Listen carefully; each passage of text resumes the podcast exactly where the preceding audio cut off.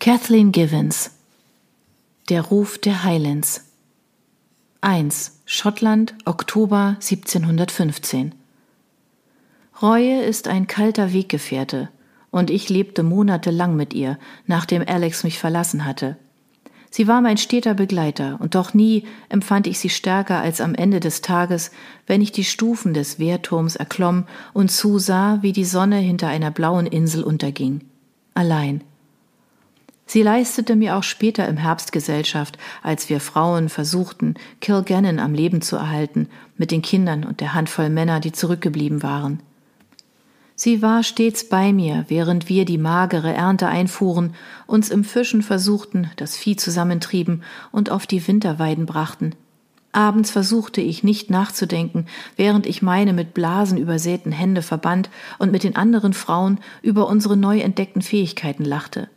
Aber die Reue war nie weit weg. Sie stand mit mir am Hafen, als ich zusah, wie die letzten Männer die Briggs bestiegen, um den anderen nachzureisen, während ihre Söhne sie anfeuerten und ihre Frauen weinten.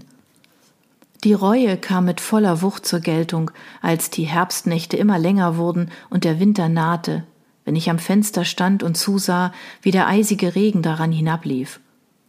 Mitte September war Alex in den Krieg gezogen, vier Wochen nach seinem Geburtstag, eine Woche vor meinem.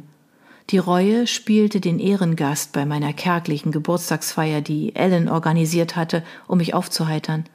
Ich gab mir Mühe, fröhlich zu wirken und bedankte mich bei ihr. Tatsächlich war ich sehr froh, sie bei mir zu haben, denn ich konnte mir ein Leben ohne sie nicht mehr vorstellen. Es fiel mir schwer, mich daran zu erinnern, dass sie einst ein Dienstmädchen im Haus meiner Tante in London gewesen war. Sie beklagte sich nie, obwohl ihr Liebster, der kleine Donald, mit Alex losgezogen war. Dass die Reue auch Ellens ständige Begleiterin war, milderte meinen Kummer nicht, sondern verschärfte ihn noch. Die langen Oktober- und Novembernächte vergingen quälend langsam. Schlaflos strich ich durch die Flure von Kilgannon, führte Gespräche und hielt Reden in meinem Kopf, dachte daran, was in jedem Teil dieses Hauses geschehen war, oder starrte die Porträts in der Ahnengalerie an, als hätten sie mir etwas zu sagen. Ich bereute, dass ich ihn hatte gehen lassen. Ich bereute, dass er gegangen war. Ich bereute, dass er seine Verpflichtung mir gegenüber nicht allen anderen Pflichten vorgezogen hatte und dass ich seine Entscheidung nicht würdevoll akzeptieren konnte. Ich bereute, dass ich meinen Ehemann all meine Wut und Angst offenbart hatte. Ich hätte ihm sagen sollen, dass ich vollstes Vertrauen in ihn und seine Männer hatte, aber ich hatte nur geweint und ihm gesagt, dass er verlieren würde. Und ich bereute in diesen langen, einsamen Stunden, dass aus unserer Ehe noch kein Kind hervorgegangen war und dass dies nun vielleicht nie geschehen würde. Ich stand jeden Abend an dieser Brüstung auf dem Turm, betrachtete die blaue Insel und schlug Gott einen Tauschhandel nach dem anderen vor, für eine einzige weitere Nacht mit meinem Liebsten. Wie viele Frauen, fragte ich mich, hatten über die Jahrhunderte hinweg ins Leere gestarrt und sich gewünscht, ihre Männer mögen endlich heimkehren. Es ist mir gleichgültig, wer König ist, erklärte ich den Steinen. Es ist mir gleichgültig, wer den Krieg gewinnt.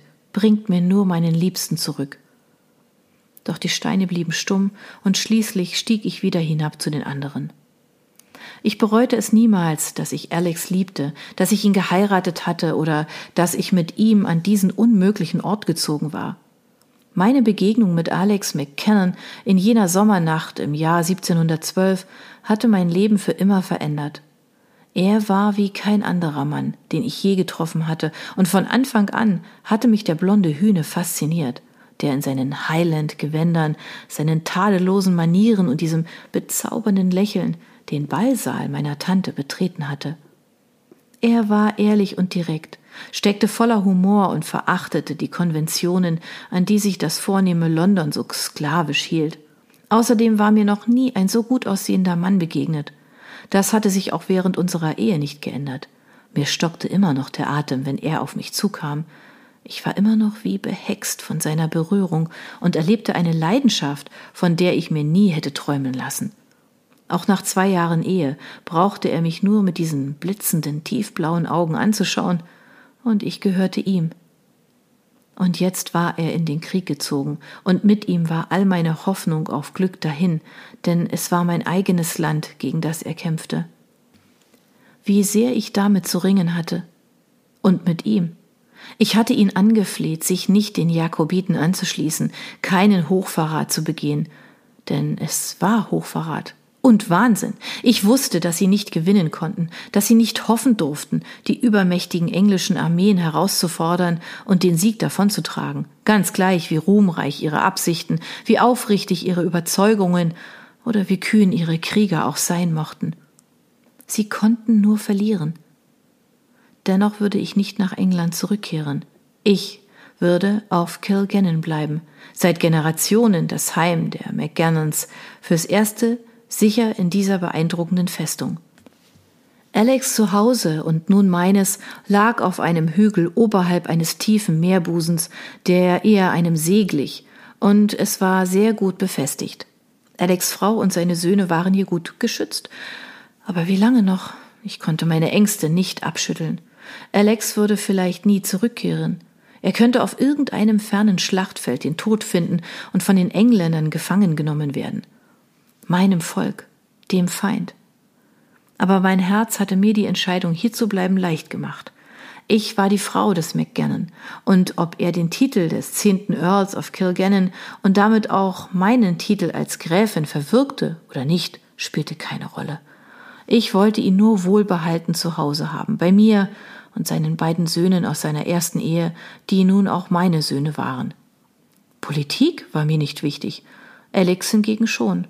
Und wenn ich ganz aufrichtig zu mir selbst war, musste ich mir eingestehen, dass ich seine Entscheidung sogar mit einem widerwilligen Respekt betrachtete. Ich wusste, dass er mich liebte, aber ich wusste auch, dass er seine Pflicht und Loyalität seinem Volk gegenüber, wie er es sah, stets an erste Stelle setzen würde. Ich bereute es nicht, einen so ehrhaften Mann geheiratet zu haben. Nur, dass ich die McKinnons und McDonalds durch unsere Tür gelassen hatte. Als sie gekommen waren, um Alex aufzufordern, er solle sich mitsamt seinem Clan auf die Seite von James Stewart stellen, da hätte ich gnadenlos unhöflich sein und ihnen die Tür weisen sollen. Aber ebenso gut hätte ich versuchen können, die Flut aufzuhalten, wie Alex daran zu hindern, sich diesem Freiheitskampf anzuschließen. Die Reue begleitete mich natürlich auch an jenem kalten, windigen Abend, als uns die Nachricht von der Schlacht von der Sheriff Moore am 13. November erreichte. Der Läufer, ein MacDonald, stand zitternd vor uns. Fünf von Kilgannons Männern wurden getötet, berichtete er.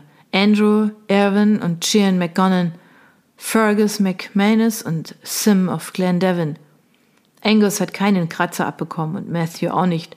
Wenn noch andere Männer aus Kilgennon ums Leben gekommen wären, hätte ich gewiss davon gehört. Alan seufzte erleichtert. Euer Lord ist wohl auf, Lady Mary. Er wurde nur verwundet.